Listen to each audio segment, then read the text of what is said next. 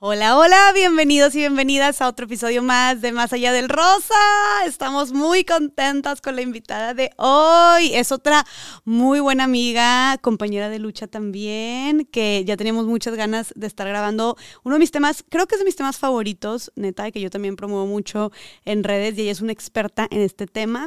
Mi amiga que está por aquí, ella es, bueno, hace muchísimas cosas, le decía, oye, ni sé cómo presentarte porque, verdad, todo lo que has fundado, todo lo que haces, es activista feminista es cofundadora de Decididas, de Anónima Media y de Lead que es una fintech. Ahorita va a platicar un poquito más de eso. Y bueno, ella es nada más y nada menos que Bárbara Redondo. Barbs, bienvenida. Qué padre que estás aquí. Ay, muchas gracias, Jess. Ya tenía muchas ganas de estar en tu espacio. Gracias por invitarme. Este, y qué bonito coincidir en muchos espacios contigo. Ya sé, últimamente hemos coincidido mucho. Eh, la verdad es que tengo que una, una de, de las también presentaciones de Bárbara, aparte de todo esto que hace, neta está cañona porque ella me ha unido con muchas mujeres, de verdad, súper talentosas, súper luchonas, que quieren hacer un cambio, ¿no? Entonces yo siempre digo, estás cañona porque conoces a todo mundo. Y es Bárbara me dijo también, oye, tú dime a quién quieres entrevistar y yo te junto con otras mujeres. Y le dije, oye, pues me encantaría este tema. Y ya me presentó a muchas nuevas invitadas para el podcast. Entonces, obviamente, ella también tenía que estar aquí. Pero sí, la neta, Bárbara, además de todo lo que hace, creo que unes mujeres también. O sea, unes gente, todo este tema, lo que tú haces siempre está detrás de nosotras. O sea, por ejemplo, hemos hecho lives juntas, hemos hecho este cenas o comidas también juntas, comunidad, ajá, de puras mujeres que están luchando. O sea, literal, Bárbara lo que hace es como ser ese pegamento de puras mujeres que están luchando y está duro y dale en el grupo de, oigan, hay que compartir esto, oigan, hay que firmar esto, oigan, pasó esto, hay que levantar la voz, ¿qué hacemos? Entonces yo siempre digo, la verdad es que admiro mucho como esta tenacidad y persistencia de Bárbara, porque la verdad es que siempre está detrás de todas y uniéndonos a todas. Entonces, me encanta eso de ti, amiga, te lo reconozco y te agradezco por siempre tomarme en cuenta. No, y tú a mí, la verdad, creo que aprendí chiquita que entre más cerremos los espacios entre nosotras, cerremos la brecha entre industrias y generaciones, podemos hacer cambios mucho más rápido. Entonces, pues también gracias por siempre estar, porque eres de las que siempre está al pie del cañón. Ay, no, pues sí, la verdad es que pues ahí vamos poco a poco con lo que podamos, pero sí, como dices tú, creo que algo que hemos hecho juntas y está bien padre es hacer comunidad. Eh, y justo pues lo que quiero, quisiera que empezáramos pues contigo presentándote sobre todo lo que haces. Yo ya dije en general pues todos tus emprendimientos, todos tus proyectos, pero platícanos tú más de lo que son y lo que haces ahorita. Eh, pues como bien decía, soy cofundadora de estos tres proyectos. Hoy nos toca hablar de Lead. Te cuento muy poquito por encima de los otros dos. Eh, Decidas es un proyecto que cofundé con Olga Segura. Ella es una productora y la intención es pues promover la toma de decisiones, hacer conciencia la toma de decisiones y visibilizar las voces e historias de mujeres en Iberoamérica. Y ahí nos enfocamos eh, muy alineadas como a la Agenda 2030 de la ONU, ¿no? Y ver cómo podemos promover equidad y garantizar la seguridad y la paz de las mujeres por medio de estas role models o modelos a seguir. Visibilizar eso a nivel LATAM ha sido algo que nos ha movido mucho a Olga y a mí. Y también pues súper emocionada porque era la primera persona que le cuento. Ya mm. muy pronto lo vamos a anunciar este, en forma, pero te lo, te lo comparto a ti. Qué emoción. Anónima Miria es, es un proyecto, es un sueño que se está haciendo realidad desde hace un montón de años. Y ahí es, es esta casa productora que me asocié con la actriz y activista Erendira Ibarra, una amiga que quiero mucho, y su hermana, que es una productora y guionista, Natasha Ibarra Clor. Y la intención es llevar a la pantalla contenidos, este, obras creadas, obras literarias creadas por mujeres en Latinoamérica o ideas originales a formato serie. Qué chingón, qué chingón. ¿Y eso cuando dices que, que empieza? Pues ya estamos ahorita, traemos eh, seis proyectos en, en desarrollo y esperamos que pronto podamos cerrar el primero para que ya les podamos decir más detalles. Y ya eso está por lanzarse, ¿verdad? Esto está, la productora ya la vamos a conocer este mes, Anónima, y bueno, están los proyectos ya en creación. Me encanta el nombre Anónima, o sea, obviamente tiene un simbolismo muy fuerte detrás que es pues precisamente como toda esta invisibilización de las mujeres en los medios a lo largo de la historia, ¿no? y que ustedes en, todas partes, en la historia en general, y ustedes les van a dar ese espacio y esa voz, ¿no? Sí, justo, Por eso. Es como Virginia Woolf que decía, ¿no? A través de la historia, Anónimo era una mujer.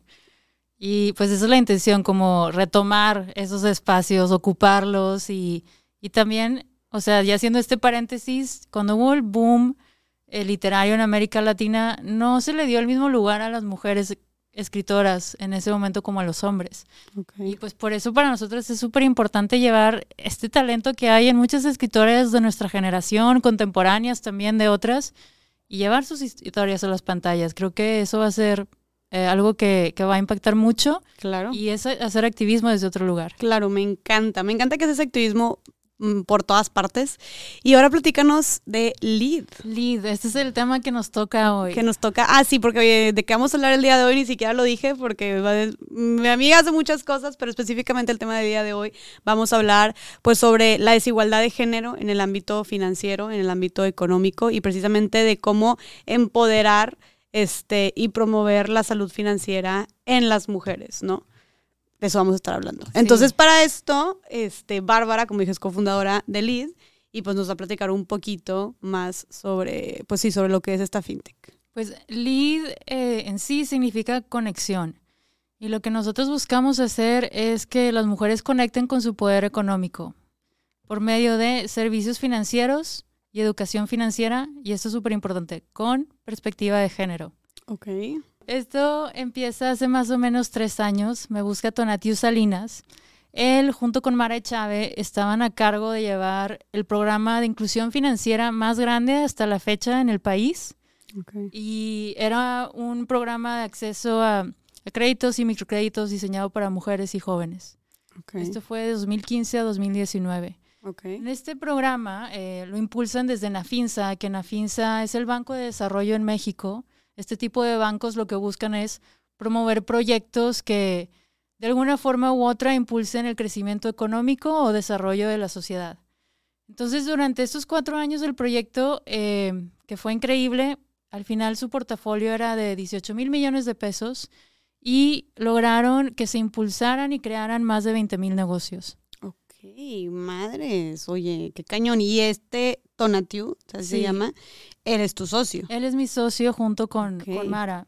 Mara era parte de su equipo, entonces Tona nos conocíamos, llegamos a ser un par. Eh, él nos llegó a patrocinar nuestra primera temporada en Decididas, o sea, habíamos colaborado en algunas cosas juntos. Y llega conmigo, me cuenta esta idea de que quería hacer una plataforma de servicios financieros, me encantó y la empezamos a construir, ¿no? Desde cero.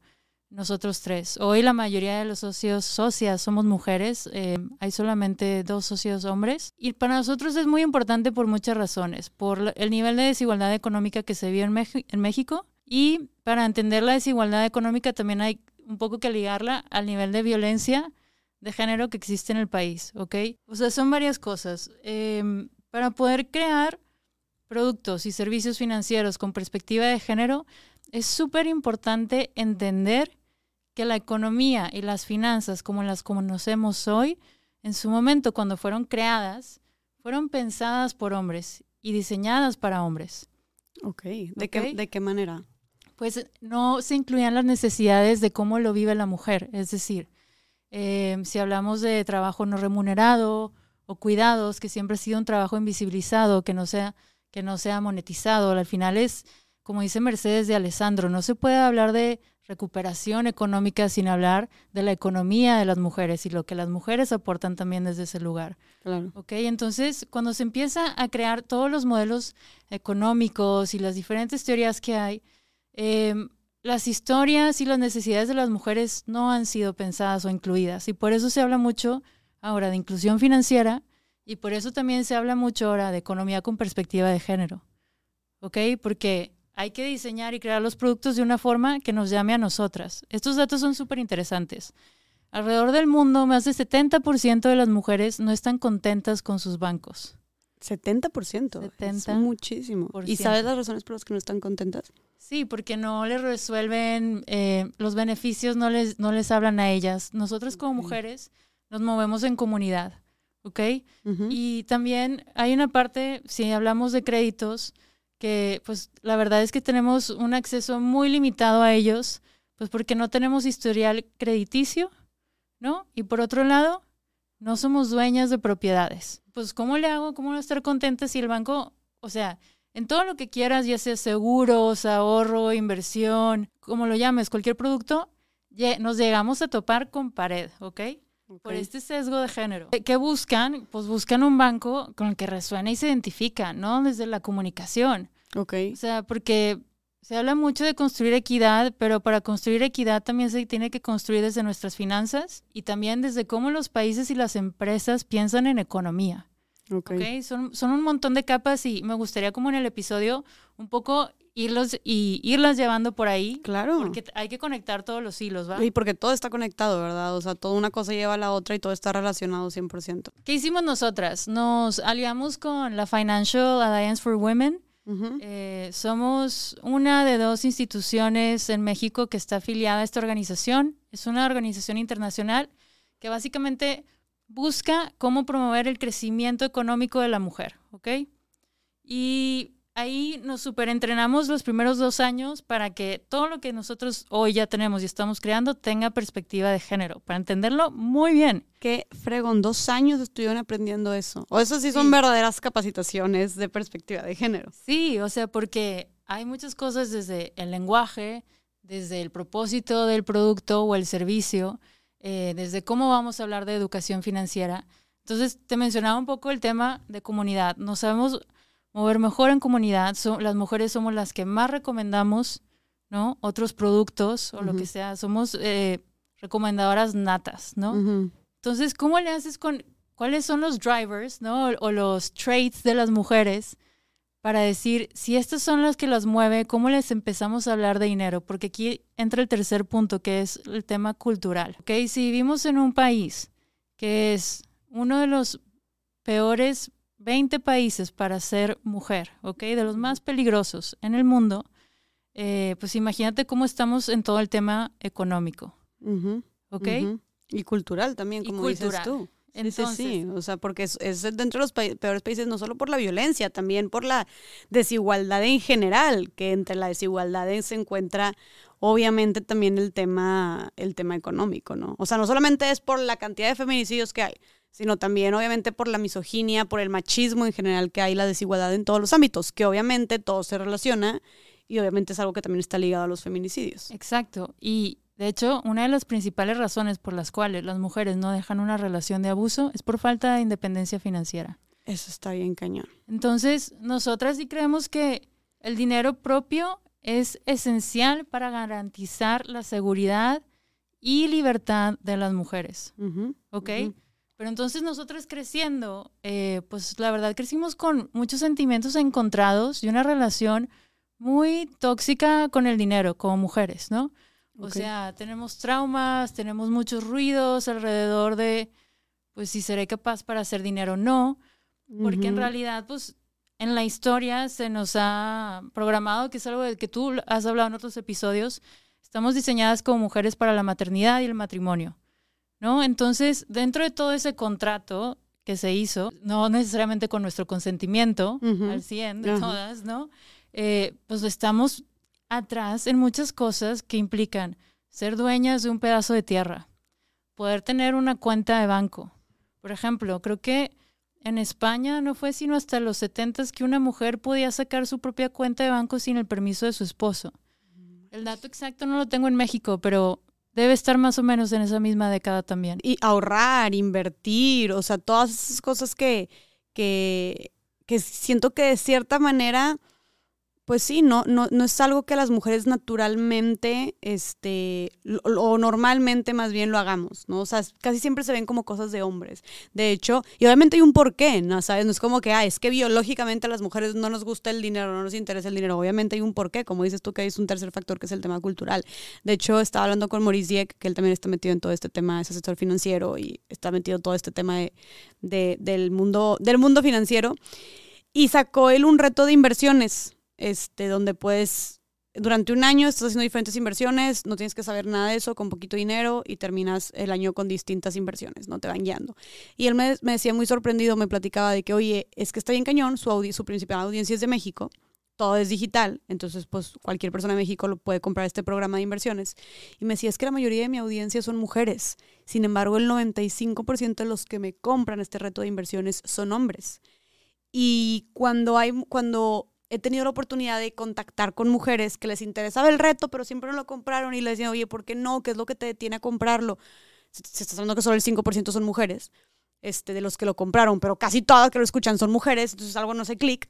Y cuando les pregunté el por qué, que muchos decían, es que siento que invertir es cosa, son cosas de hombres, que les decían las mujeres. Es que esas cosas son cosas de hombres y nos da miedo a las mujeres el tema de dinero o no le entramos. aterra. Pensamos que no somos buenas. Exacto, que no la vayamos a regar porque también siempre es como, siento que siempre es, es- es esta imagen de los hombres como hombres de negocios, como hombres este, que pueden dirigir una empresa, que, va- que saben, que son más inteligentes y saben meter dónde meter y dónde no y a qué invertirle, etcétera. Y como que las mujeres no. Si acaso, para administrarlo en el hogar, pero ni siquiera es su dinero, ¿sabes? No es Si dinero, es, acaso. es- es como lo que le dan, ¿no? Por semana o quincena o al mes. este. Exactamente. Y Entonces, además sí. que para usar para la casa, ¿no? Que ese es, ese es todo otro tema. Y sí, y cuanto a inversión, además, hay un dato súper importante que es, en México solamente 2% de la población invierte, ¿ok?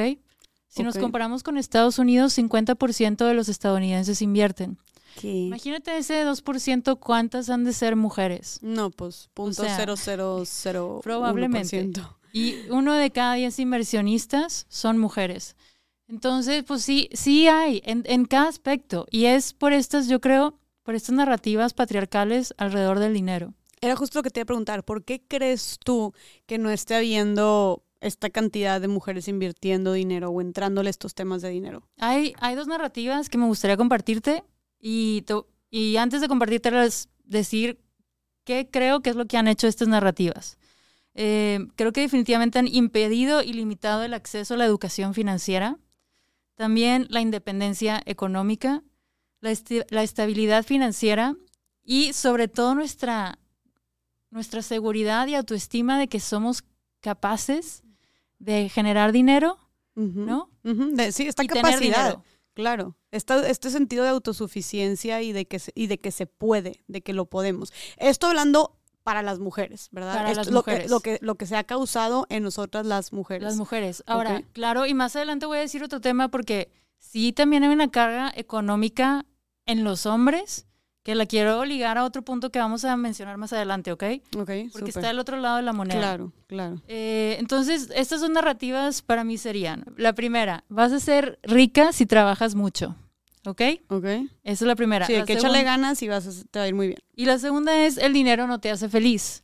Ok, ¿cuál es el problema con la primera narrativa? Es, es totalmente falso. Eh, yo creo que en un país donde ves que hay muchísimas mujeres trabajando, dando su 100, unas que tienen hasta dos o tres trabajos, eh, el sistema la verdad está diseñado de una forma que oprime a la mujer, no le da las mismas oportunidades. O sea, si hablamos solamente de que la brecha salarial es de casi el 20%, pues digamos, tenemos 20% menos dinero con que ir al súper, este, hacer nuestra vida. Pagar Y los servicios, pagar los nuestra servicios, ropa, nuestra ropa, sí, todo. nuestra comida, sí, sí, sí, Y la renta. La renta y, de la brecha te quiero platicar más, un poquito también más adelante. Pero esta idea de que esfuérzate y lo vas a tener todo, eh, es mentira, sobre todo cuando sí sabemos hoy que la pobreza tiene rostro de mujer. Y Esa esto, frase me impacta un chorro. O Sí. sea, es una realidad no solo para México, pero en el mundo. ¿Por qué, Bárbara? ¿Por qué, la- por qué decimos que la pobreza tiene, tiene este nombre de mujer? Pues mira, antes era un, una- un factor principal en su momento era la educación, ¿no? Las mujeres no tenían acceso a ir a la escuela. ¿Ok? Pues a quién mandaban? Mandaban al hijo, al niño, eh, para que, o si iban los dos a la escuela, quien eh, ayudaban a que siguiera sus estudios siempre el hombre, que siguiera carrera. Entonces ahí sí había como una desventaja desde la parte educativa. Claro. ¿Qué pasa hoy? No solamente de nuevo, esto es en el mundo y en México. Las mujeres nos graduamos en un por ciento de 3 a 5% más que los hombres. ¿Ok? Ok. Y con todo y eso, que pensamos, bueno, ok, ya vamos, ya tenemos más acceso a educación. Hay más mujeres profesionistas Hay- que hombres. ajá. No, no llegan a ser profesionistas. Ah, ok. O sea, se gradúan. Se gradúan, pero muchas veces no les dan el trabajo, ¿no? Por todo el sesgo de género que existe también en el lugar de trabajo. A que, per- paréntesis, perdón, pero nada más yo quiero, o sea, me gusta que quede muy claro todos los, los términos, pero sesgo de género, ¿A qué te referirías? Sesgo ¿A qué te de género es cuando ya hacemos de forma muy automática, emitimos un juicio sobre alguien por cómo lo vemos. Entonces, por Con las mujeres sería, las, o sea, pensamos que un hombre va a ser mejor el jale que una mujer. mil que va a ser veces más mejor. capaz, más inteligente, que lo va a, desempeñar de una mejor manera, entonces que merece más el puesto. Sí, o sea, ese sería porque un sesgo de género. ese es un sesgo de género. Va. Porque si tú te fijas, si una mujer, estos son estudios de, de Estados Unidos, si una mujer aplica para un trabajo y cambia su nombre al de un hombre, tiene arriba de 60% de probabilidad de que la contraten. Por el simple hecho de llamarse Juan y no Daniela. ¿Ok? Ok. El ¿Por qué? 60%. Sí, el 60%. ¿Por qué? Porque la idea está en este sesgo que, bueno, como es mujer, pues no sé si mañana se va a casar, y entonces se va a embarazar, y entonces se va a ir, este, o pues como todavía está esta idea de que ella no es la proveedora de la familia, entonces no se merece el mismo sueldo. ¿Me explico? O porque igual va a ser más inteligente un hombre, va a saber liderar Más mejor, tiene más tal. Ok. Entonces todo esto es el sesgo de género. Ok. Todo eso es el sesgo de género. Entonces, te- te- para que continúes, porque te interrumpí, dijiste que entonces, este. Es- o sea, esta idea de que trabaja mucho Ah, sí. y, y te vas a hacer mucho dinero, pues es falsa. Es una narrativa patriarcal. Ah, Porque sí. no tenemos las mismas condiciones que tienen ellos hoy en la economía. Y estamos diciendo justo de por qué la pobreza tiene, tiene nombre de mujer. Que porque aparte de que se apuesta más por su educación, que si te tienes, y claro, lo vemos, y, y por ejemplo, yo creo que en las, familias de más escasos recursos, como dijiste tú, si tienen cierta cantidad de dinero, se va a destinar y se va a poner como prioridad la educación del hombre, porque es el hombre, ¿no? Y porque el hombre es el que va a salir y mantener a la familia, como se cree tradicionalmente hablando, y la mujer, pues que ella como que ya se va a quedar en casa, entonces, ¿para qué apuesto a su educación? No, simplemente yo, gente cercana, allegada, este,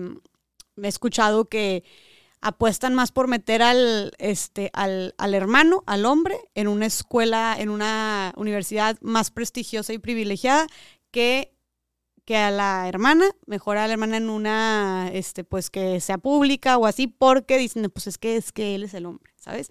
Entonces está, está muy cañón, o sea, ni siquiera te tienes que ir a las clases sociales, este, socioeconómicas más bajas, ¿no? O sea, también pasa por en una clase social media, media alta, donde también incluso se sigue impulsando más el desarrollo profesional de los hombres, ¿no? La educación. Entonces, bueno, Sí, la discriminación en todos estos temas es- no es exclusivo a, ninguna, a ningún so- nivel socioeconómico. claro. Y lo que te decía para cerrar esta idea del primer punto es, o sea, esto no, no es real para una madre soltera que tiene dos trabajos, no es cierto tampoco para una mujer divorciada o para una emprendedora que busca inversión para su empresa. O sea, imagínate, en México tres de cada cinco empresas son creadas por mujeres, ¿ok? Y las probabilidades de, que ellas consigan financiamiento son muy pocas, son casi nulas. O sea, hay, hay algunos estudios que dicen que las mujeres reciben de 2 a 3% de las inversiones y otros que dicen que estamos en el 18%. Entonces recibimos pues casi nada del financiamiento para Sí. nuestros emprendimientos o empresas. Pues este, este mindset de que trabaja y es fuerte y da el 100, sí, nada más que están las condiciones de las reglas del juego te limitan. ¿no? Claro. Y va más allá. Entonces hay que romper esas creencias, ¿no? Y ver el sistema por lo que es, para entonces cuestionarnos y ver cómo podemos crear los espacios para que entonces sí todas podamos tener oportunidades. Y cuando me refiero a todas, me refiero a pensemos en las mujeres campesinas, en las obreras, en las trabajadoras del hogar, en las profesionistas, en las que sí quieren tener posiciones de liderazgo, que en México solamente 23% de las mujeres ocupan estos puestos de liderazgo. O sea, sí ocupamos como dentro de estas cifras, estamos en los niveles más baj- bajos en la OCDE comparado con otros países. Ahora, la segunda este, narrativa es, el dinero no te hace feliz. Ujú. Típico, ¿no? O sea, como que crecimos escuchando El eso. dinero no compra la felicidad. Ajá, como dice. el dinero no compra la felicidad. Ajá. Y la verdad es que detrás de esta narrativa, lo único que hace es, uno, reforzar la idea de que el dinero es malo. Pues si no te alcanza y sobre todo, yo digo, vivimos en un país del ni modo, o es que así es, o así me tocó, Ujú. de ese nivel de conformismo. ¿no? Este, te hace pensar, por un lado, que está mal, y por otro, o que la gente con mucho dinero es mala persona. Sí, eso también. Siento que hay muy, un estigma también muy grande, que luego los tachan a las personas que tienen mucho dinero como de personas, pues no sé, también de que personas ya sea insensibles o privilegiadas pero huecas, no sé, o sea, justo también creo que hay un estigma muy grande con el tema del dinero con personas que lo tienen. Sí, y estamos acostumbrados a generalizar. Mm, también. ¿No? Y entonces esta idea de que, más allá de esto que dijimos, el concepto del dinero no te hace feliz. Lo que hace es que te hace sentir que no tienes poder. ¿Sabes? Poder de cambiar el sistema, poder de cambiar la situación en la que estás. O sea, si tú ganas 20% menos que tu compañero de trabajo, pues ¿para qué me esfuerzo para cambiar las cosas? Y sí, es cierto, al final del día, el dinero no compra la felicidad, ¿sabes? Ok. O sea, son como conceptos que ya tenemos tan arraigados que a nivel inconsciente nos limitan. Y pues esto nos lleva de nuevo a estar en este círculo vicioso de inestabilidad financiera. Pero entonces, ¿tú qué opinarías? O sea, ¿opinarías entonces, este, o sea, le, le darías la contra a esa frase? ¿Dirías que el dinero sí compra la felicidad? Pues hay, claro que cuando se hace una crítica a esta narrativa, no para nada es promover de que consume para llenar vacíos y este gasta, quienes tienen tarjetas de crédito, úsala de manera irresponsable. No, porque la verdad, al final, este, el dinero no es una cosa que en sí te vaya a dar plenitud, pero sí es un vehículo, ¿no? Para que tú tengas el poder de tomar las decisiones que tú quieres para cómo quieres vivir tu vida. Claro. Sí, te va a dar libertad y poder de decisión. Sí, y ahora, si México es un país donde solamente 33% de las mujeres tienen una cuenta de banco, de ese porcentaje, la mitad, casi la mitad, tiene que pedirle permiso a alguien más para hacer uso de su dinero. ¿Cómo? O sea, aunque sea su cuenta de banco. Aunque sea su cuenta de banco. De que al esposo o así, de que, oye. El esposo, el papá, el hermano y... Incluso los hijos, siento yo, cuando ya está la señora más grande o así, que, que, los hijos le controlen el dinero, se lo administren o así también puede pasar. Imagínate, o sea, 41% de los hombres tienen una cuenta de banco, 33% de las mujeres, y de esa mitad tienen que pedir permiso. No puede ser. Oye, o sea, nos quedamos con un 15% de mujeres o un 16.5% de mujeres que son dueñas completamente de su dinero. De su dinero. ¿Ok? No, pues una cifra muy lamentable. De quienes tienen cuentas de banco. Ahora, sí, y esto es súper importante, las mujeres nos tenemos que meter el chip de esto, de que necesitamos tener independencia económica, no importa quién sea, tu papá, tu hermano, tu novio, tu pareja, tu esposo o el hombre más cercano que tengas en tu vida. O sea, no podemos seguir justificando nuestra situación económica alrededor de el hombre que pensamos que nos va a venir a salvar o nos lo va a resolver. Porque he visto mucho, sobre todo en grupos de mujeres emprendedoras y demás, eh, por uno de los programas que queremos impulsar desde el LEAD, hay muchas mujeres, este, amas de casa, que tienen emprendimientos increíbles y a la hora de formalizarlos para que puedan crecer más, formalizar pues para que puedan levantar capital el día de mañana o para que se asocien y no sé, eh, no lo hacen porque son los mismos esposos quienes les dicen, por ejemplo, si tienen que emitir una factura, no hombre, ni te preocupes, chécalo con alguien de mi oficina, yo te lo hago.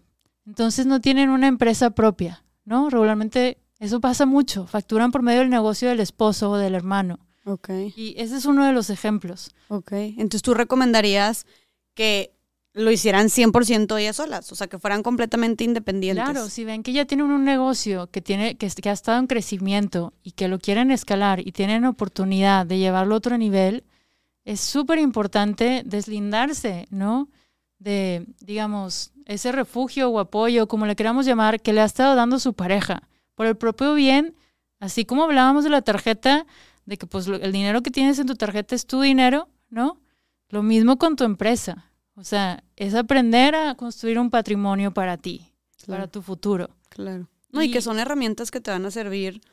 O sea, tú aprender a hacer eso, saber eso por ti sola, sentir que estás en completo control de todo lo que está pasando en tu empresa, pues ha de ser muy empoderante, ¿no? Claro, porque además tener esos instrumentos, eh, a pesar de las condiciones que sí tenemos hoy, pero te ayuda a el día de mañana poder aplicar para un crédito o un grant o un proyecto, ¿me explico? También te da otro tipo de oportunidades que no estar legitimada pues no te lo da. Ok, entonces es todavía va más allá de un tema de, de, de, de, emoción o de sentimiento, de independencia, de orgullo, de satisfacción, todavía va más allá, o sea, tal cual también es meramente porque te puede dar en un futuro, o sea, estar completamente consolidada por ti sola en tu negocio, también en un futuro te puede dar herramientas, como dijiste tú, como un crédito, por ejemplo, o inversión si estás pues por o sea, tú completamente independiente. O un programa de capacitación en el extranjero o en México, o ser parte de un consejo de mujeres empresarias, o que te inviten a X o Y.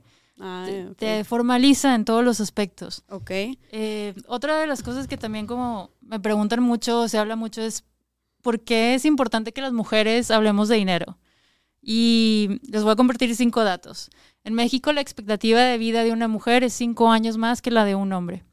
Las mujeres pueden llegar a vivir hasta 80 años y los hombres la expectativa es 75. En promedio, ¿no? En promedio. Eh, el hecho de que ganemos menos que ellos, también las mujeres hacen más trabajo no remunerado y de cuidados. Al retirarse, las mujeres ganan menos porque se les vino pagando menos, entonces tienen menos dinero en su pensión. Eh, tienen las tasas de desempleo más altas, viven en mayor pobreza y son dueñas de menos propiedades, ¿ok? Algo que ya habíamos mencionado antes. Entonces, esto sí refuerza muchísimo la idea de que la mejor protección de una mujer es el dinero propio. Claro, y que la pobreza tiene cara de mujer, como tú, tú dijiste, con todo eso. Exactamente. Ok, me encanta todo lo que dijiste y siento que todos esos son puntos independientes, súper fuertes y en los que se puede profundizar. Este, pero me encanta lo que dices de tenemos que empezar a hablar de dinero porque creo que es desde que, cómo educamos a las niñas, ¿no? O sea, desde que es como, la verdad, hoy por hoy seguimos como metiendo más este chip de si al hombre es como apostarle su educación y tú, mijito, tienes que ser un fregón y tú, mijito, tienes que salir adelante, este, y ser el director, el, el empresario, el X o Y político, ¿sabes? Pero a las niñas es casi siempre él, justo como tú decías anteriormente, él pues sí, mijita, estudia y lo que tú quieras, échale ganas, pero siempre pues conseguir a alguien que te mantenga, ¿no? O sea, consigue, cásate con alguien que a final de cuentas te pueda mantener, se les mete mucho más el chip a las niñas de, oye, búscate un esposo, un, una pareja que le vaya bien económicamente hablando, para que pueda ver por ti, para que pueda este, mantenerte, etcétera, etcétera. Y a ver, no le decimos los niños a los, a los niños, ¿verdad? No es como que, oye, tu hijito, consíguete una niña, una chava que pueda mantenerte y que vea por ti, ¿sabes? O sea, está súper, está bien cañón como es una diferencia abismal en el discurso que le damos a los niños y el discurso que le damos a las niñas, ¿no? Y puede ser directamente sí o también indirectamente hablando, ¿no? De que hasta cuando la niña tiene, la chava tiene un novio, oye, y... Ay, bueno, también pasa mucho aquí en Monterrey, ¿no? ¿Y quién es su familia? ¿Y cómo se vida? ¿Y qué carro trae? ¿Quiénes son sus papás? sus papás? ¿Y dónde estudió? ¿Sabes? O sea, luego, luego... tiene? ¿Y qué planes tiene? Claro. Luego, luego viendo, o sea, ¿qué tanto puede responder por ti? Básicamente. Pero no pasa lo mismo con los, con los hombres, la neta. Entonces te digo que por eso siempre es mucho de el, o sea, el chip que le metemos a las, a las niñas también, a las, a las niñas desde chiquitas y a las chavas, a las adolescentes, claro que es muy diferente la educación que, se recibe, que naturalmente también por algo las mujeres no tenemos la misma visión que los hombres a hablar de dinero, a invertir, a tener terrenos, a desarrollarlos profesionalmente, etcétera, ¿no? ¿Qué opinas tú? Es lo que dices, esa es la educación y desde que somos niños. A ver, un bebé cuando nace no sabe nada del mundo, ¿no? No sabe que eso que vemos en el eh, arriba se llama cielo y les y decimos que es de color azul.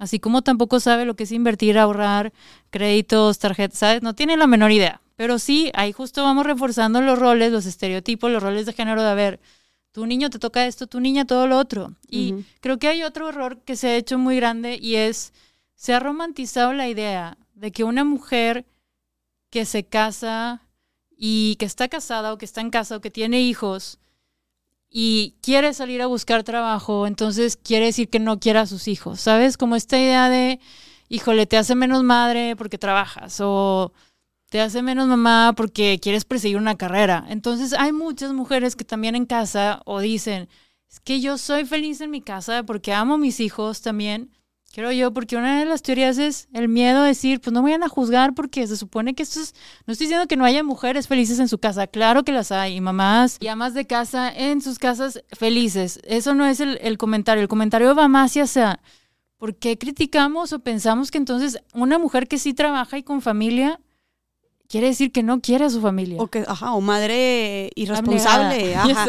Madre responsable, madre que no está tan presente, madre insensible. Oye, pero no medimos con la misma vara los hombres. No, una, una mamá que, no sé, tuvo que faltar al festival de su hija porque tuvo que ir a trabajar, es una mamá irresponsable, es una mamá insensible, es una mamá que no está presente.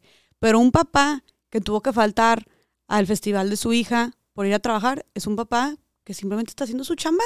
Es un papá responsable y trabajador porque está yendo a ganar dinero para pagarle, este, para poder sustentar a la familia. Y bueno, se están haciendo absolutamente, exactamente lo mismo, ¿me explico? Pero se mide con una vara mucho más estricta a las mujeres. Y creo que tiene que ver obviamente con todo este rol, como dijimos, de que pareciera que la crianza y el cuidado de los hijos recae exclusivamente en las mujeres. Y creo que no solamente es algo externo, en el tema de, cómo la sociedad juzga más a las mujeres que salen a trabajar, que ojo también, la mayoría, me atrevo a decir, como a como estamos hoy, más en un país como México, tienes que salir a trabajar. O sea, nada más creo que son pocas, muy pocas las mujeres más privilegiadas que pueden quedarse en casa y que solamente una, o sea, una, uno de los dos de la pareja tiene que salir a trabajar. La verdad, hoy en día, como está la situación, ya los dos tienen que salir a trabajar y, y este, dividirse los gastos y a ver cómo poquina cada quien, pues para salir adelante, porque la vida está difícil, ¿sabes? O sea, simplemente en México el 60% de la población, más del 60 al 63, vive en la pobreza. Entonces, no es un lujo que muchos, muchísimas personas se puedan dar. Entonces, las mujeres tienen que salir a trabajar, pero como quieras, pero luego se topan con esta cultura que juzga mucho más a las mujeres y no solamente es algo externo, sino también algo interno también estaba leyendo yo en el libro de Vayamos Adelante de Sheryl Sandberg, que ella también es la CEO de Facebook, o sea, súper empresaria, mujer súper líder, este, que ella también hablaba mucho de la culpa, de cómo las mujeres que salen a trabajar, pero que tienen hijos, la culpa que sienten porque piensan que están abandonando a sus hijos, ¿no? Piensan que este, no les están dando el mejor cuidado, si se tuvieron que saltar la piñata, la junta de padres de familia, el festival de el Día del Niño o lo que tú quieras, este, de Navidad y sienten esta culpa de no estoy siendo una mamá responsable. Y los hombres no sienten esa misma culpa. No es como que un papá dice, chin, es que estoy siendo un papá irresponsable, no presente porque tengo que salir a trabajar. No, al menos generalmente no lo ven así, ¿sabes? Solamente son las mujeres por el rol que se la, sociedad les adjudicó desde que estaban chiquitas. Entonces, ¿cuánto daño le estamos haciendo a las mujeres? Y eso claro que también repercute en el desarrollo profesional de las mujeres, ¿no? Sí, o sea, la verdad es que nos, nos afecta de muchísimas formas y dijiste algo súper importante. También, o sea, de quienes hablábamos eran pues quien tienen el, el privilegio de no tener que salir a trabajar, ¿no? O sea, porque hoy como está la situación, como bien decías, es, es casi imposible no estar teniendo como dos ingresos en una casa. Claro. Eh, otra cosa también que te quería platicar, que es súper importante para nosotras en LEAD, es todo el tema de que salud financiera es salud mental. ok, eso suena muy interesante porque salud financiera es salud mental. Y por eso nosotras creemos muchísimo y nuestra apuesta es en la educación financiera. Te voy a contar por qué. Regularmente, bueno, las estadísticas dicen que las mujeres tenemos mayor tendencia a, padecer de ansiedad y depresión, ¿ok? Y en México la depresión ocupa el primer lugar de discapacidad en las mujeres y el noveno en los hombres. Entonces, gran parte de la comunidad médica ha dicho que la depresión en la mujer se debe a un tema hormonal. Y no ha sido sino hasta hace muy poco que se comienza a reconocer que justo esta ansiedad o depresión se debe a N mil factores, como estos, el que se nos ha destinado a ser mamás, ¿no? y la idea del matrimonio.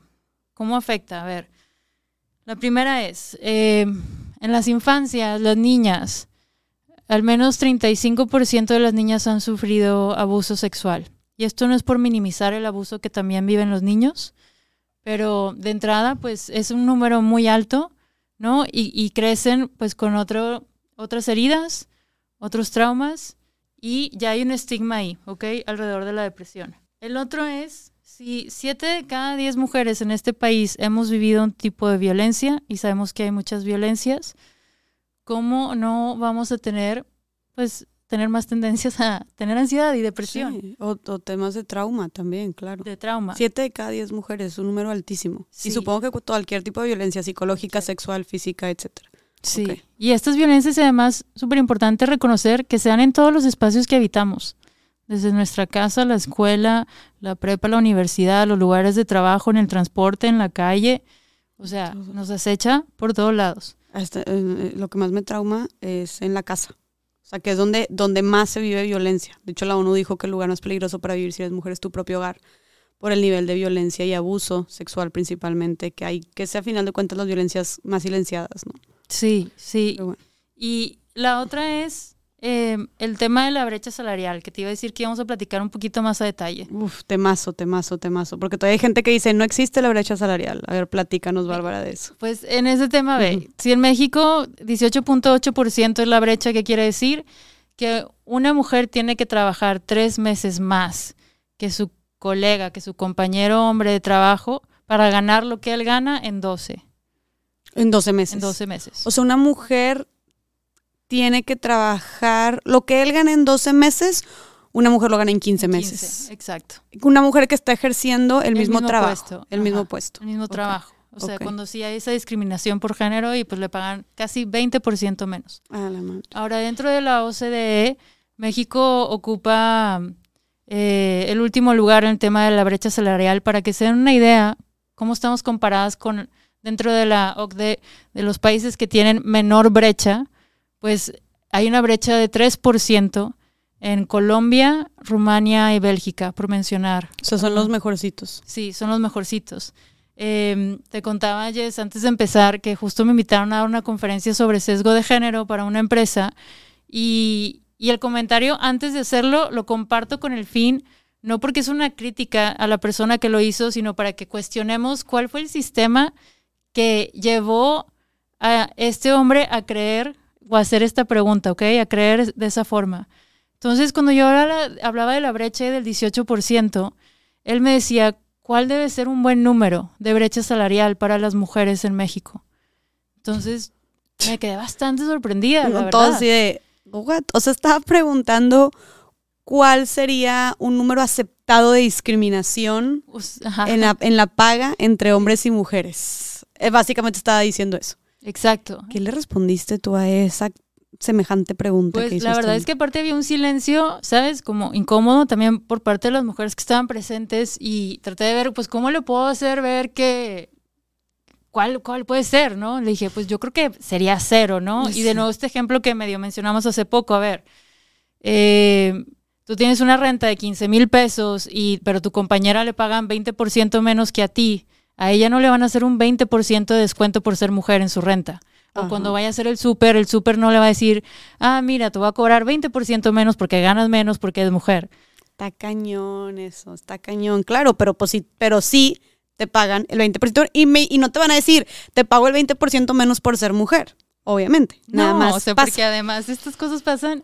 Y ahorita que fue en marzo, este, durante la campaña de Equal Pay Day, hubo un bot del Reino Unido increíble. No sé si supiste, pero eh, justo que muchas empresas eh, en Inglaterra que estaban felicitando a las mujeres por el Día de la Mujer, etcétera, este bot lo programaron de tal forma que empresa que tuiteaba algo, el tweet del bot este, evidenciaba el nivel de discriminación de género que se vivía en esa empresa, la brecha salarial en esa empresa o el nivel de casos de, de denuncias de acoso laboral. No. sí. O sea, entonces tuitean, feliz día de la mujer, las amamos. Y de repente el bot de que Tal empresa, Tal su brecha empresa. salarial es del 10%. Sí. tiene 12 denuncias por Exacto. acoso sexual. por- no manches, está chingón. Debería, muy- deberíamos deberían de hacer algo así. Creo que se saturarían las redes de todo lo que vemos. Pero entonces la brecha salarial existe, ¿verdad? Porque, y es y precisamente este, esta, para la gente que no sepa lo que es la brecha salarial, es precisamente la diferencia entre, de paga entre un hombre y una mujer por ejercer el mismo puesto de trabajo, que siempre termina discriminando a la mujer, que a la mujer se le paga menos por ejercer el mismo trabajo que un hombre. Esa es la Exacto, brecha salarial. Esa es la brecha salarial. Ahora, si vemos profesiones, y antes de eso, o sea, dense una idea, en Nuevo León Ocupamos el primer lugar de brecha salarial en México. What? Y es bien interesante porque las pocas profesiones donde las mujeres son mejor pagadas suelen ser aquellas que giran alrededor de hospitalidad. Entonces, hotelería, restaurantes, ciertas, este, en, algunas cosas relacionadas a comercio, pero todo lo que tiene que ver con academia, medicina, eh, abogadas, este, empresarias, o sea, la, parte corporativa, se, se, despega la brecha, o sea, es, es, mucho más mayor. O sea, es un espacio que está, pero ¿será porque está completamente masculinizado? Sí, ¿O pues. por qué crees que sea? porque también hemos normalizado ver a, que una mujer es la que atiende, ¿no? Y es la que te va a servir. Entonces, la mm. vez ocupamos lugares como la cocinera, pero no somos la chef.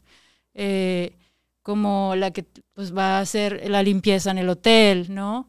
Pero si te fijas, el concierge suele ser hombre, es muy raro ver a una mujer. Claro, o la este, secretaria, pero no la empresaria, no la dueña de la empresa o el director de la empresa. O la modista, pero no el diseñador reconocido de marca, ¿no? O sea, ¿cómo no vamos a tener más ansiedad y depresión con todo esto en cuenta, ok? O sea, nomás como para ir siguiendo los hilos. Claro, claro. Y ahorita hay una discusión eh, muy importante que es, y, se da a conocer también a raíz de la pandemia, eh, pues se ha buscado por mucho tiempo la equidad laboral, ¿no? Reducir esta brecha.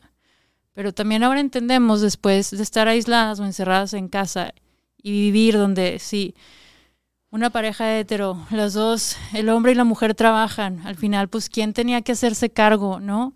De los niños, de que se alimentaran, de que estuvieran haciendo el homeschool, de toda esta cosa, o que salieran al parque, eran las mujeres, igual aún teniendo su trabajo. Entonces, la equidad laboral para mí ya también ahora se traduce a que necesitamos construir la equidad desde la casa. ¿Ok? En América Latina, las mexicanas dedican 53 horas a la semana eh, a las tareas del trabajo no remunerado y los cuidados, ¿ok? 53 horas a la semana. Sí, ahora, en países como Honduras, que son los países con mayor pobreza en América Latina, em, ellos dedican, las mujeres en esos países dedican 37 horas a la semana, ¿ok? 37 horas a la semana, Barb, sería... Pues ve, para ponerlo en términos de trabajo, okay. la ley laboral en México indica que el máximo de horas laborales deben ser 48. Ok. Ok, y a la semana, antes de pandemia, trabajaban entre 50 y 53.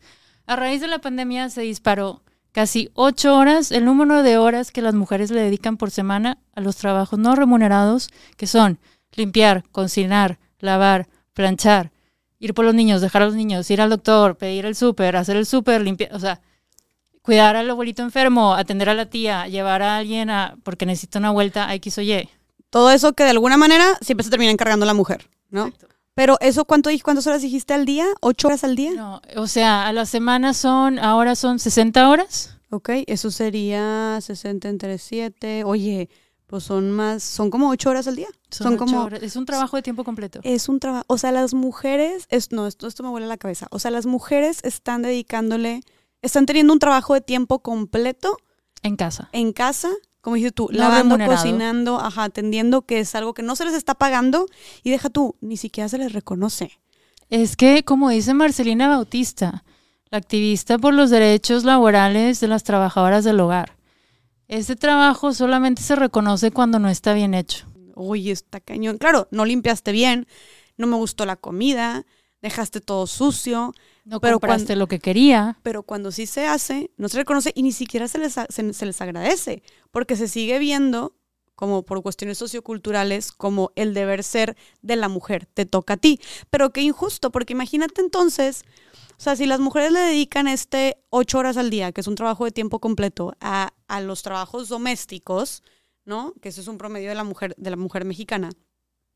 Imagínate si le dedicaran todo ese tiempo a un trabajo remunerado. O sea, estás hablando de que la, cuánto dinero más no podrían estar ganando las mujeres por dedicarle todo ese tiempo que le dedican al trabajo doméstico, a lavar, planchar, cocinar, trapear, si se lo dedicaran a un trabajo formal donde les pagaran, o si le dedicaran esas horas, o ponle tú que no todas esas horas, si se dividían el trabajo entre su pareja, pero si se si dedicaran seis horas o cuatro horas más a esto, puede ser un trabajo de medio tiempo, o si lo dedicaran a algún hobby, o simplemente hacer ejercicio, o a hacer cualquier cosa que las hiciera sentir mejor y más plenas y más felices. Claro que su vida tendría, o sea, tendría una mejor calidad de vida, ¿no? Desde que si la dedicas al trabajo o si lo dedicas a alguna actividad de ejercicio o algo que te guste hacer como hobby que te apasiona. O sea, ¿cómo cambiaría drásticamente la vida de las mujeres si no le estuvieran dedicando tanto tiempo a tal cual el trabajo doméstico, ¿no? Pero se lo están dedicando a este tema. Entonces, y aparte, eso es, aparte también otra cosa que eh, una vez me acuerdo que, que dijo mi mamá, aparte ese es un trabajo en el que no hay hora ni de entrada ni de salida. O sea, es un trabajo ni siquiera tiempo completo, 24/7. O sea, no es de ocho horas, es algo que es desde el domingo a las 7 de la mañana hasta los martes a la medianoche. Es algo que está todo el tiempo. Y lo más injusto también es que las mujeres ya estamos saliendo a trabajar. O sea, como dijimos, muchísimas mujeres ya estamos saliendo a un espacio donde estaba antes, al espacio público, que antes estaba completamente masculinizado, estamos saliendo a trabajar, siendo parte de la población económicamente activa, aportando para la renta, para el súper, para los servicios de la casa, para las colegiaturas de los niños. Pero nosotros sí estamos saliendo de la casa, pero los hombres no están entrando a la casa. O sea, nosotros salimos al espacio público, pero los hombres no están entrando al espacio privado. Si nosotras podemos pagar la renta, este, pagar una parte del súper, pagar una parte de los servicios, ¿por qué los hombres no pueden cambiar un pañal, lavar los trastes o hacer de cocinar? ¿Me explico? Y es una revolución que se está quedando incompleta, ¿no? Claro, totalmente desbasada. Y no sé si viste estos memes que salieron hace poco que ponían un hombre en el súper con sus hijos y era como súper papá y una mamá, este, pues haciendo el súper era, pues, X, ¿no? Una lo, que le toca hacer. Normal. O el papá, porque pues no le dio tiempo, eh, pasó por comida rápida, ¿no? Para los niños y es como el súper papá, porque les va a dar algo que es como un premio, ¿no?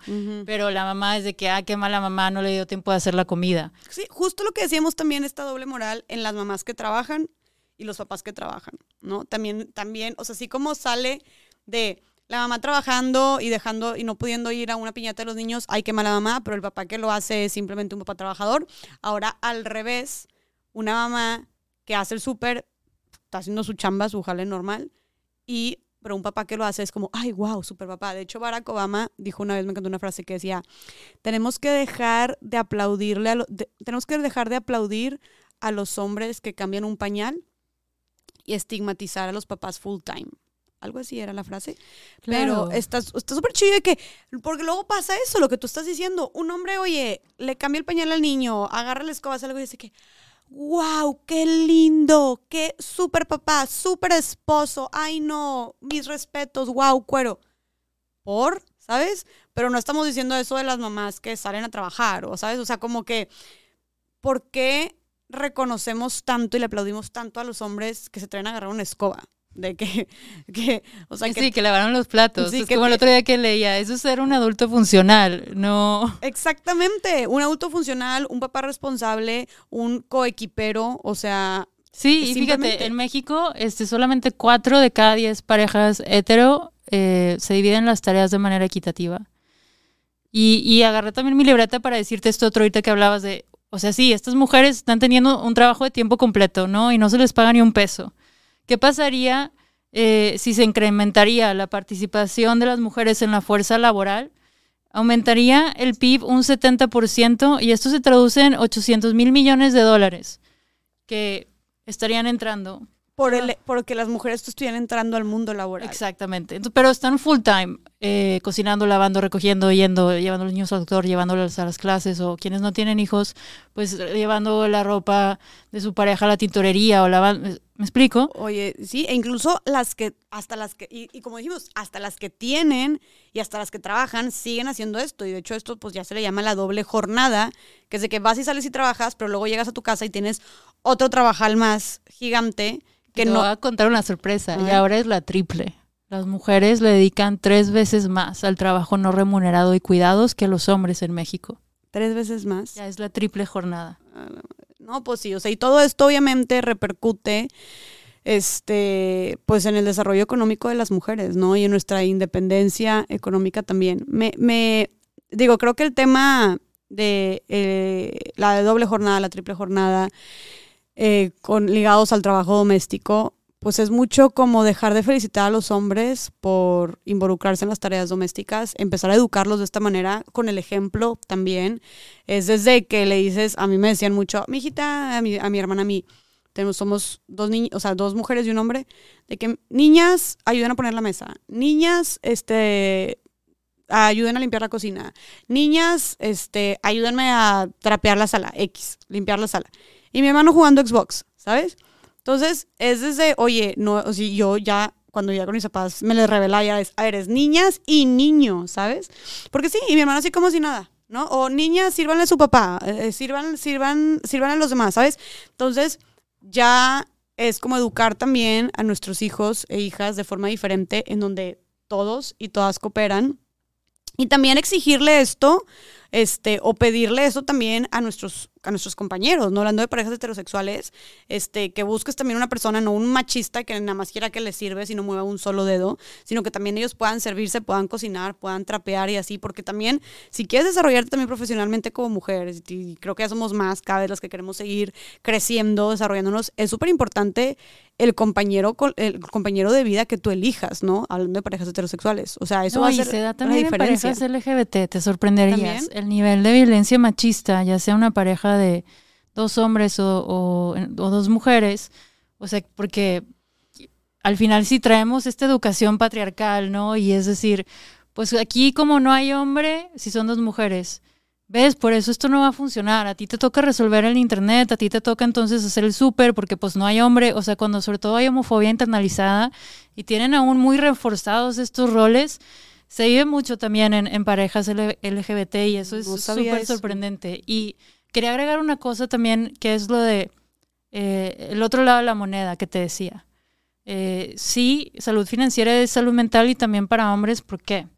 Si te fijas, regularmente cuando se habla de suicidio, o las historias que escuchamos, muchas veces alrededor de los hombres es, es que quedó bancarrota, es que estaba hasta acá de deuda, es que no le funcionó ese proyecto. Eh, lo despidieron.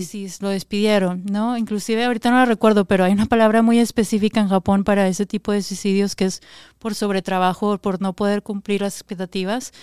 Y y es bien importante, o sea, reconocer que la verdad necesitamos reducir nuestro nivel de estrés financiero, ¿no? Ambas partes. Acá los hombres, como tú decías, con las mujeres empezar a ser más equitativos en las tareas del hogar. Em, y las mujeres atrevernos a salir más allá de la casa, o sea, no, como decía, no es algo que vaya a querer decir que no quieras menos a tus hijos, que no seas feliz, que, o sea, también tenemos sueños, yo creo, o también tenemos pasiones o emprendimientos, cosas que pueden hacerse desde casa eh, y limitarnos porque se van acumulando también un chorro de fricciones, ¿no? Creo que hoy en día, porque por primera vez en la historia estamos teniendo estas conversaciones desde este lugar. Y por eso para nosotros también, desde LEAD, la educación financiera lo va a hacer todo. O sea, el dinero propio es seguridad y es libertad. El día de mañana estás en un matrimonio, una relación, que si por cómo creciste basaste todas tus esperanzas en eso y con toda la violencia vicaria que estamos viendo, pues, ¿quién te va a decir que entonces, cuál va a ser tu sustento económico, no? Claro. Eh, o sea, o luego si no te diste la oportunidad de estudiar o, o aprender nuevas herramientas. Entonces, es una forma de protección el dinero, es una forma de decir, valgo, tengo un lugar en el mundo. Claro, de sentirte tranquila y segura y respaldada.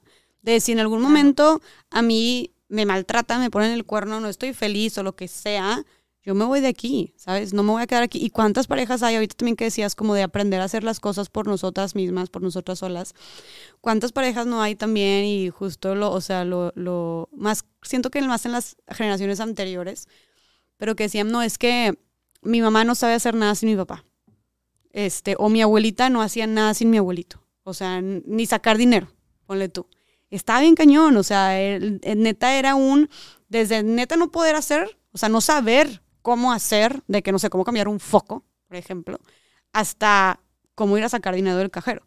obviamente estamos, yo me refiero a generaciones este, ya más de más edad, pero es, es, es, algo de la educación, es algo cultural, o sea, tal vez ahorita no está en ese extremo, pero claro que seguimos dependiendo muchísimo, ¿sabes? Sigue pasando un montón, porque se sigue reforzando la idea de que las mujeres somos el sexo débil, que somos frágiles, entonces no te vayas a ensuciar o tú no corras mucho porque te vas a caer, ¿sabes? O sea, desde el juego, o sea, porque los niños sí pueden escalar las, las piedras y nosotros nos tenemos que quedar abajo preparando la comida o, recogiendo la mesa. Y eso es algo que, también habla muchísimo Eufrosina Cruz, de quien hemos platicado, eh, la, activista y defensora de los derechos de niñas y mujeres indígenas. O sea, sucede en todos los espacios y en todos los niveles. Nosotros también queremos jugar, también podemos jugar, ¿no? Desde los juguetes que compramos, desde por qué todo tiene que girar alrededor de la belleza y no de nuestro poder de decisión ¿no? De incursionar espacios que también debemos formar parte porque al final sí somos la mitad de la población. Incluso un poco más, somos el 51.3% a nivel mundial, algo así. Somos más, pero tenemos el chip tan arraigado y yo siempre digo, pues cómo no, a ver, si siempre hemos sido un poco más de la población, pero en las páginas de los libros de historia solamente ocupamos 0.5%, desde ahí todo lo que estuvimos aprendiendo en kinder, la primaria, la secundaria, quienes tuvimos el privilegio de tener acceso a la educación, pues no ocupábamos un lugar en el mundo porque aparecíamos en una página de cada libro de los que estudiábamos. Claro, si, si te pones a pensar eh, en los libros de historia, los que vimos en la primaria en la secundaria, todos los héroes, todas las personas que cambiaron la historia, todos los presidentes, todos, todos, todos, eran hombres. O sea, yo no recuerdo más que a Sor Juana Inés de la Cruz, de que una mujer líder que estuviera haciendo algo. Y claro que las hubo. Digo, obviamente como estaba compuesta la sociedad también, o sea, no le daban mucho espacio ni voz ni poder a las mujeres, ¿verdad? Está todavía más cañón. Pero hay mucha historia también de los derechos de la mujer, de mujeres líderes, de mujeres cambiando su sociedad, de las que no se habla. Pues como decías al principio, en el tema de la literatura, eh, que, dijo, yo no, no, no, me acuerdo, Virginia Woolf fue la que dijo de que estoy segura que la mayoría de las veces en la historia anónimo este, fue la firma de una mujer. O sea, que las mujeres firmaban como anónimo. Todos esos poemas, todas esas historias que se firmaban de manera anónima, era una mujer la que estaba ahí detrás. También porque muchas mujeres no se, les, no les permitía ni escribir, ni publicar, ni siquiera educarse, ¿no? Entonces también teníamos muchas más barreras que los hombres no, pero claro, o sea, claro que como quiera hubo estas mujeres que estuvieron cambiando la historia y que no aparecen y que no las vemos y que no nos sentimos representadas y que entonces sigo ligándolo como un tema de ambición, de si tú no te sientes representada, pues tampoco vas a aspirar por algo más, tampoco vas a creer que tú puedes. Si tú de niña ves que todos los héroes, que todos que este líderes, están, que estaban cambiando la historia eran hombres, pues también qué chip se te mete, ¿no? Y no solamente en la historia, también por eso hablamos de, obviamente, de ocupar más espacios, en las empresas, en la política, en la religión incluso, si tú ves que todo el mundo, por eso, por eso se le llama el sistema patriarcal, ¿no? Si todo está dominado por hombres, los directivos, los presidentes, todo en todas partes, son espacios completamente masculinizados, que son estos espacios de poder donde se toman las decisiones importantes que nos afectan y no vemos mujeres en esos espacios, no pensamos que nosotros también podemos ocuparlos. Si una niña lo ve y ve a puros hombres, pues va a decir, obviamente no hay espacio para mí ahí, yo no me, yo, o sea, no se siente identificada, entonces no va a aspirar por algo así. En cambio, los niños los ven por todas partes, pues claro que qué normal que le preguntes desde el kinder, oye, ¿tú qué quieres ser de grande? Y digan, presidente.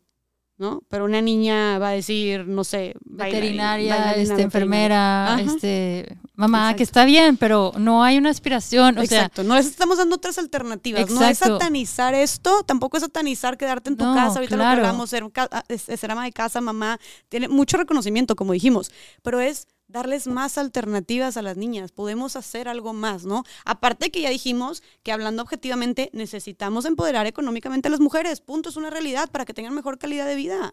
Sí, para tener libertad de decidir. Y nada más quiero como resaltar una cosa con esto que decías que es súper importante de los niños y la historia, es revisar las narrativas que hemos aprendido en todos los espacios, sea la historia, sea las empresas, sean los deportes. O sea, si te fijas, yo creo que tenemos un problema de cómo nos relacionamos con la idea de poder y el concepto de poder, los hombres y las mujeres, ¿ok? O sea, para mí esto me fascina y es algo que estoy apenas empezando a desarrollar. Te lo voy a compartir un poco donde estoy hoy, porque sí, teníamos muy pocos modelos a seguir, estos role models, ¿te acuerdas de Sor Juana Inés? O punto en el imaginario estaba también este, Juana de Arco, pero luego en México estaba la Malinche y nos, nos dijeron que era una traidora. ¿No? O pues Magdalena con Jesús, María Magdalena, pues que era una zorra. Y así nos vas viendo con todos, o Juana la Loca, que fue una reina en España. Siempre éramos como la loca, la zorra, la perra. Y Oye, Cleopatra, la zorra también. La zorra también. Mm. Y esta idea de poder, o sea, en realidad también por estas, estas cosas de pues, las brujas, pues eran quienes tenían la capacidad de sanar, ¿no? Pero las llamaban brujas y ese era su poder. Y las mataron. Y las mataron. Eran mujeres sumamente inteligentes, estudiadas, que sabían de la naturaleza de la ciencia, que curaban, que estaban haciendo comunidad y enseñándole a más mujeres y no querían que las mujeres tuvieran este poder, o sea, estuvieran levantándose, ¿no? Entonces las, las empezaron a perseguir y matar. Y, vemos a las brujas como seres, ay, no, malévolos, maléficas, ¿no? diabólicas. Y no eran mujeres sabias y conocedoras. Claro, pero las empiezan a llamar como tal. Y bueno, el backstory de las brujas, te la cuento rápido. Eh, quien escribe el manual eh, que se llama El Martillo, era un manual pues para aprender a identificar brujas y cómo matarlas y cómo saber por qué sí o qué no. Pues era este como austriaco alemán que de pronto se obsesionó con una chava que se llama Elena Austriaca y dijo un día es bruja, o sea, él estaba realmente, la acosaba, obsesionado, inventó un montón de cosas de ella, se fueron a juicio, ella lo gana, inclusive quien, quien tenía la máxima autoridad en ese momento en la corte, dijo, era un hombre, dijo, este señor está fuera de control, se llama Heinrich, o sea, no coincido con él, bueno, se va de Austria, enojadísimo, escribe el manual y recién 40 años antes ya existía la imprenta, Gutenberg había inventado la imprenta, entonces este libro fue el segundo más vendido después de la Biblia y empieza a pues esparcir todo este dogma de las brujas, las que son malas. Entonces ya si no las no los pelaban porque no querían con ellos o porque tenían vidas propias o porque ya habían encontrado eran brujas, ¿ok? Entonces esta cosa de role models, por un lado el poder de sanar, pues bueno, eres bruja, el poder de ser líder, pues eres una machorra, ¿no? Juana de Arco luego también como nos la pintaban, o sea, como cosas que, pasa mucho también con las figuras de las vampiras, desde que es mala, te va a matar y chance es bi o es gay porque te va a seducir. Hay, hay mil capas a esto. Y por último, eh, también las santas, o sea, quien tenía acceso a la pluma, ¿no? Eh, y que era intelectual y culta, pues es que era una santa y era virgen, entonces no la toques y se guarda ya, tipo, Sor Juana al final era una monja, o sea, se refugió en el convento también para poder tener acceso a la educación y muchísimas cosas. Y creo que hasta que hagamos ese análisis y esa revisión de realmente cuestionarnos desde dónde empieza todo esto y de nuevo pasa a nivel corporativo, este, industria del deporte, industria de la música, cine, arte, la historia, en la familia. De ahí se detonan todos estos role models o narrativas y les recomiendo un libro que es buenísimo para cerrar, se llama el diablo es una mujer, es de una escritora española y ella hace un recuento de la construcción de la fe fatal por medio del cine. Entonces, esto que les decía de las vampiras o, o de la mujer que te tiene que seducir y cómo entonces tú te tienes que portar. Y eso, mientras ha habido todo este tipo de distracciones, que entre que si brujas son peras, manzanas o no, no tenemos dinero, ¿no? Y vivimos más que los hombres históricamente. Entonces, ¿qué pasa? Pues nos mandan a vivir, ya que están viejitas, viviendo solas, sin un ahorro, sin un patrimonio. Y por eso es hoy que tenemos la edad de empezar a ahorrar, a invertir, a cuestionarnos y realmente yo creo que tomar poder de nuestras finanzas y, y cultivarnos, o sea, educarnos en cuanto a educación financiera. Me encanta todo lo que estás diciendo, me explotó la cabeza con todo lo que dijiste de la historia, está cañón, o sea, de verdad está cañón y de verdad que mis respetos para todas esas mujeres que, si ahorita la lucha está de ocupar espacios y levantar la voz, toda la lucha feminista es algo polémico, controversial y los medios te linchan y la opinión pública te lincha, te sataniza, no me imagino para las mujeres de hace un siglo, ¿no? O sea, y sí que neta... A la guillotina. a la guillotina. La primera fue Olympe de Gauche, a la guillotina. ajá que fue la que, la que hizo, ¿cómo fue? La de, en Francia, que sacaron los derechos de la, de lo, del hombre y del ciudadano. Sí. Y que dijo, oye, los derechos de la mujer y la ciudadana, las ciudadanas, ¿dónde están? ella escribió esta, esta, como otro libro que era, hablaba sobre los derechos de las mujeres y a la guillotina. A la guillotina. está cañón.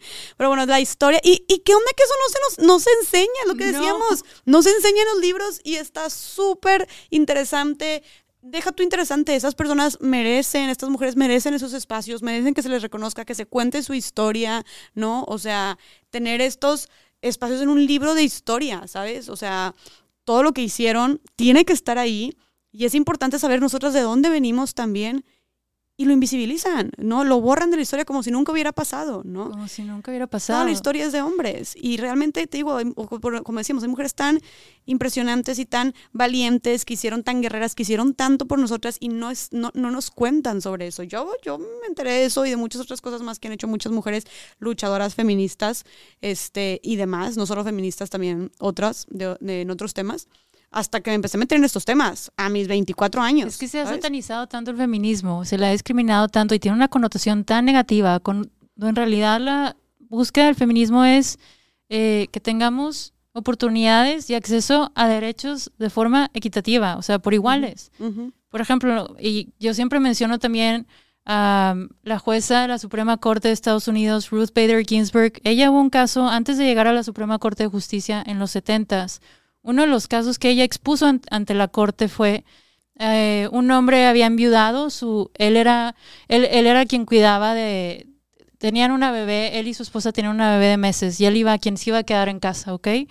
Entonces su mujer era quien trabajaba. En el momento en el que su esposa muere por una enfermedad, eh, no le querían reconocer sus derechos como viudo y el acceso a la pensión. Entonces ella lleva este caso a la corte, lo gana, y es decir, o sea, la discriminación de género va hacia los dos lados. Él también, sus derechos son, debe tener acceso a esa pensión. Y sucede hoy en Nuevo León. Muchas personas que trabajan en empresas o en la función pública, ese derecho todavía no lo tenemos en este país de Nuevo León. ¿El derecho? El derecho de... De, de, derecho a patrimonio en caso de quedar viudo o viuda.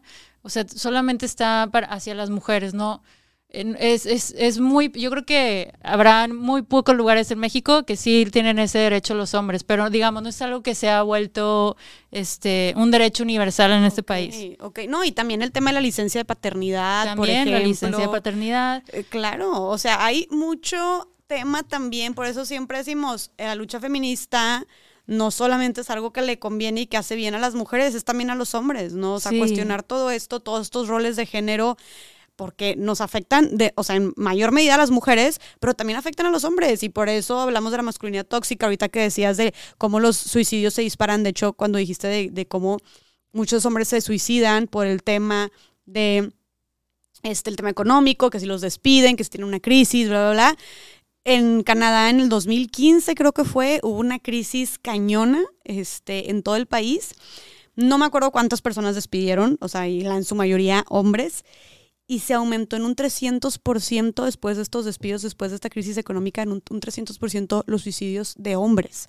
Entonces ahí te estás dando cuenta cuánta presión y estrés estamos metiéndole también, estamos cargándole a los hombres. ¿Por qué? Porque el rol de la masculinidad tradicional del macho es que el rol machista es que el hombre tiene que ser el proveedor, es que el hombre tiene que ser cabeza de familia, es que no puede faltar nada, es que tiene que ser exitoso, tiene que ser mejor, tiene que ser competente, no puedes verte débil, no puedes verte vulnerable, no puedes pedir ayuda tampoco. Entonces, y todo esto es la masculinidad tóxica, ¿no? Entonces, que también se envuelve y se, se, se ve arraigada en los roles de género. Estos roles que dicen que las mujeres tienen que ser frágiles, como dijimos, tienen que ser cuidadoras, no pueden salir de casa, este, están para servir y este, los hombres están para proteger, para mantener, este, para defender, etcétera, etcétera, ¿no? Entonces, hay mucho trabajo por hacer, pero creo que, y creo que tener estas conversaciones es muy poderoso, me encanta Barbs, y, sí, es justo lo que buscamos hacer este, en estos espacios, ¿no? Y justo también a través de LEAD, ustedes buscan también empoderar a las mujeres de esta manera, ¿no? Sí, y para quienes, para cerrar como esta parte del tema, tienen mucho este argumento de que es que en la historia siempre los hombres por naturaleza eran quienes iban a, cazar, ellos eran los hunters, ¿no? Las mujeres se quedaban a cuidar de la aldea y los niños y juntar las plantas, lo que tú quieras, los víveres, bla. Pues la realidad es que no, o sea, se ha encontrado casi 40%, 45% de, de los guerreros eran mujeres, eran guerreras. Es muy curioso porque cuando eh, se encuentran fósiles, estos huesos y quienes hacen el primer descubrimiento, estos científicos hombres decían, ay, este, unos decían, los huesos están más pequeños, parece, son, parece ser que son mujeres. Y otros decían, no, no, no hay manera que sean mujeres porque solamente los hombres eran quienes cazaban. Y después, años después, cuando existe la tecnología para hacer pruebas de ADN, se hizo y eran mujeres. Y ya se ha comprobado que nosotros también salíamos a luchar y enfrentar al mamut y estar en la era de hielo también sin nada. Me explico, esta idea de que buscamos que nos protejan es una idea recién de hace un par de cientos de años para acá. No es desde el inicio de los tiempos. Claro. Entonces es como... Qué cañón está eso, no sabía. No, y, y ¿sabes qué? Y aunque fuera, si en algún momento, en alguna de las muchas eras de la historia de la humanidad, a ver, para los que sacan el argumento de que, ay, es que antes los hombres iban de cacería y eran los proveedores y las mujeres se quedan a cuidar, que ya dijiste tú que para empezar no era así en su totalidad. También, a ver, pues ya no estamos en la era de hielo con el taparrabos, que tenemos que ir a cazar. Eh, bueno, en la mayoría, o sea, pues no, ya en una la época actual globalizada. Ya se le decía perseguir la chuleta, ya no vamos a cazar. Sí, ¿verdad? Ya no vamos con el mamut y así ahorita, hoy por hoy, hombres y mujeres tienen las mismas capacidades para desempeñar cualquier trabajo. O sea, estamos en una situación completamente diferente. Ahorita nuestro trabajo, el trabajo que desempeñemos, ya no tiene nada que ver con si él es más rápido, si él es más ágil, si él es más fuerte. O sea, no, a menos en ciertos trabajitos, pero para estar en una computadora, para estar dirigiendo alguna empresa, para estar programando o para estar haciendo una consultoría, no tiene absolutamente nada que ver el tema como de anatomía, que es con lo que, con lo que se defiende que antes los hombres eran los proveedores. No, hoy por hoy es tus talentos, tus capacidades, tu, tu inteligencia y eso, mira, estamos iguales, somos iguales. Sin embargo, se sigue discriminando y, y, y, menos valorando, creyendo menos en las capacidades de las mujeres, ¿no? Este sesgo de género. Pero hoy por hoy ya no se necesitan ni siquiera esas cualidades físicas, ¿no? Todo está aquí. Sí, son muchos pretextos y como dijimos al inicio, o sea, si al principio era porque no habíamos ido a la escuela, pues hoy somos las que nos graduamos más o quienes llevamos nuestros estudios a posgrados, o sea, en porcentajes más grandes que los hombres. Entonces son una bola de pretextos con los que hemos venido cargando y es tiempo de deshacernos de ellos. Que a final de cuentas, es, o sea, dijimos, es el machismo. O sea, es, la cultura machista que sigue excusando este, la discriminación hacia las mujeres, que sigue buscando la explicación y justificaciones, ¿no? Y la realidad es que no hay, así que tenemos que empezar a cambiar. Y justo, Barb, si quisiera que nos dijeras cómo, este, para quedarnos como con esta enseñanza, ya entendimos toda la complejidad del problema, por qué es importante empoderar económicamente, financieramente a las mujeres, ser mujeres independientes, ver este, por nuestro futuro, tener planes, tener estrategias, preocuparnos este, por tener este ahorro, etcétera. ¿Qué podemos hacer a partir de ya para ser, mujer, para ser mujeres económicamente más independientes, para empoderarnos financieramente? Ok, lo primero que le recomendaría es aprender a hacer un presupuesto personal. ¿No? Medir muy bien todas tus entradas, tus salidas, eh, hacer ajustes, pues cuánto puedes ahorrar, de cuánto te puedes dar el lujo de ahorrar hoy en un país con, esta inflación que, global, ¿no? Pero la recomendación es ahorrar del 10 al 20% si es que puedes hacerlo. Eh, empújate a hacerlo, eh, lo, vas a lo va a agradecer tu futuro. También, por otro lado, ahorrar. El segundo para mí sería educación financiera 24/7. O sea, nunca se deja de aprender en cuanto al mundo de las finanzas. Entonces esto es tomar cursos, asistir a talleres, hablar de dinero con tus amigas. Oye, ¿tú cómo lo hiciste cuando construiste esto? ¿Con quién puedo hablar? Porque esa es la otra. Regularmente no tenemos estos referentes como mujeres a quienes nos podemos acercar, ¿no? Porque quieras uno recientemente nuevo, sobre todo en México. Claro. Y con quienes sí veas o conozcas, porque me han escrito por Instagram para preguntarme, es que tuve que dejar la chamba, la empresa de mi papá y qué hago porque y vendí mi carro y esto. Número uno, asesórate, busca educación financiera. Nosotros en Lead ofrecemos estos cursos de manera gratuita. Entren a nuestro Instagram y a nuestra página lead.com.mx. Ahí hay una plataforma ya con tres cursos. Una guía rápida para ahorrar. También hay cursos desde cómo invertir, cómo sanar tus heridas financieras, cómo hablar de dinero con tus hijos. O sea, hay, muchas vertientes al tema de dinero. Entonces yo diría la número dos, educación financiera, sí o sí. Y la tres, rodearte de una comunidad de mujeres que admires, que te inspiren. Si no son tu círculo inmediato, si no es tu círculo dentro de tu familia, si no son tus amistades, empieza a tener referentes en línea, empieza a seguir contenidos que te nutran. Dos, busca en tu ciudad. Casi siempre hay consejos o organizaciones de mujeres emprendedoras. Acércate a ellas. Asiste a sus reuniones. Congresos, hay un chorro. Congresos, o sea, haz preguntas. Tenemos mucho miedo a las mujeres hacer preguntas porque esto que hablábamos antes de las ideas con las que crecimos, entonces nos da miedo equivocarnos, entonces soy una tonta porque no supe. Hay mucha vergüenza alrededor del tema del dinero. Ya basta de estas ideas de, de sentirnos incómodas. Es un tema difícil pues porque no se nos metió en el chip, pero ahora nos toca a esta generación hacerlo parte del chip. Entonces yo les dejaría eso. Número uno Aprender a hacer un presupuesto perfecto de A a la Z, ¿no? Donde puedas medir todos tus ingresos y todas tus salidas. O sea, día con día registras y guardas los tickets. Eh, hay aplicaciones que también lo hacen o que tú puedes hacer en tu Excel, ¿no? Te vas midiendo día con día, mes, semana con semana, mes con mes, y así vas viendo y analizas dónde están tus fugas, ¿no? Claro, este, tienes más control. El Excel tiene que ser nuestro mejor amigo. Totalmente. Y dos, eh, la educación financiera. Tres, comunidad. Busca, rodéate de personas, de mujeres que admires, que te inspiren. O si hay un negocio que tú vas mucho y le compras y sabes que es una chava, un día dile, te puedo hacer unas preguntas. Yo también quiero empezar el mío. Te, tienes 20 minutos, ¿sabes? O sea, también como que no está en nuestra cultura esa, esa, esa cuestión de decir Voy a tocar una puerta. Un poco, regresando que decías que hago un poco de todo, es porque mi mamá desde niña me enseñó algo, porque pues yo era súper penosa, ¿no? Y ella me decía, pues, ¿por qué te da pena? O sea, no los vas a volver a ver. Y me acuerdo una vez ya más grande, en mis 20, tenía como 20 años, una vez en Nueva York, vi que mi mamá salió con un zapato de un tipo y con un zapato de otro. Y yo, mamá, qué pena. O sea, ¿por qué sales? ¿Sabes? de qué? Y me dice, mijita, pues es que, mira, la verdad no pensé que iba a estar caminando tanto, calculé mal, me confié porque según yo este era el cómodo. De este lado me, incomodaba el otro y de este otro lado me incomodaba, me puse de los lados que, que son cómodos y me dice, voy a ver a pura gente que no he visto en 55 años y no las voy a volver a ver en otros 55.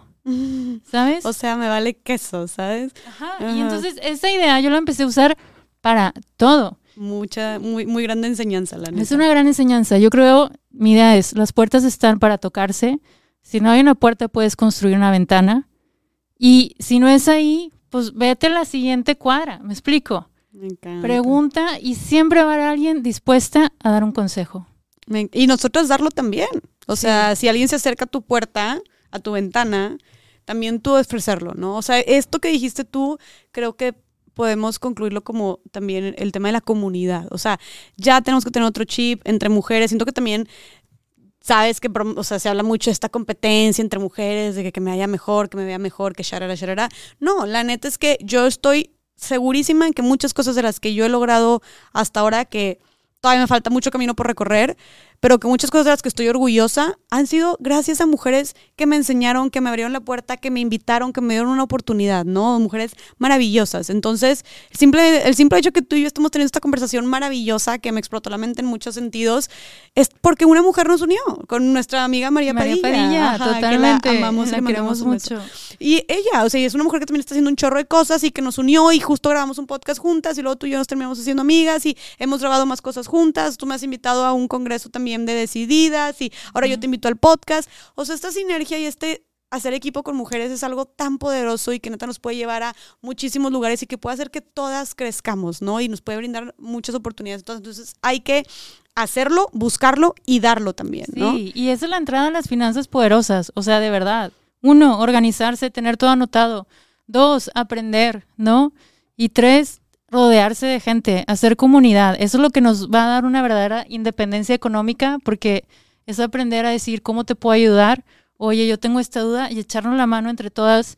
Esta es gran parte de la esencia detrás del lead y de verdad que le estamos pues poniendo todos los kilos para que podamos hablar de un dinero en la forma que nos identifiquemos y nos sintamos cómoda. Entonces, bienvenidas quienes quieran entrar, quien quieran ser parte de los cursos o inclusive darnos retro, para eso estamos. Me encanta, ustedes dan cursos, ustedes dan también... Talleres, hacemos eh, talleres cada 15 días en línea, hay cursos que ya están pregrabados, nuestros contenidos eh, en las redes sociales giran alrededor de eso, son tips día con día de distintos temas. Justo hoy te acabo de decir de que te acabo de seguir en Lead, apenas no te seguía, y te dije, oye, qué buen contenido tiene, neta muy chido, muy educativo, así cortito, resumido, todo súper chido.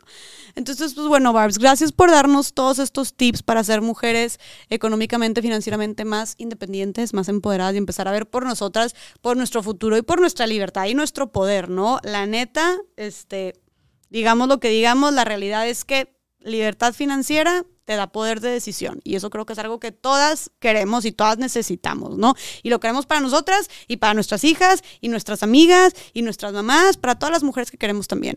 Entonces hay que seguirlo promoviendo y trabajando en ello. Entonces, bueno, Barbs, antes de despedirnos, no sé si nos quieras pasar tus redes sociales y las redes sociales de todos tus emprendimientos para que te eh. sigamos bien de cerquita. Claro, el mío personal es Bárbara Redondo, el de Decididas es arroba somos decididas. El de lead es arroba lead. Lead se escribe L y latina de H guion bajo finanzas. Y pronto van a poder encontrar más sobre Anónima Media. ¡Uy, qué emoción! Estamos muy emocionados por Anónima Media. Como quiera, vamos a dejar estas, las cuentas talladas aquí en la descripción este, de, del episodio. Y pues bueno, agradecerte por tu tiempo, por todo tu trabajo. Te admiro mucho, de verdad, por crear estos espacios, por siempre pensar cómo sumar más y por darme también la oportunidad de compartir un cachito de lo que hacemos desde acá. No, yo feliz y de verdad que me encanta hablar contigo porque sí sabes muchísimo, te apasiona y pues es un gusto sumar contigo. Mil gracias, Barbs. Gracias a todas las personas que nos escucharon. Gracias a todos. Y pues nos vemos en el siguiente episodio de Más allá del Rosa. Chao.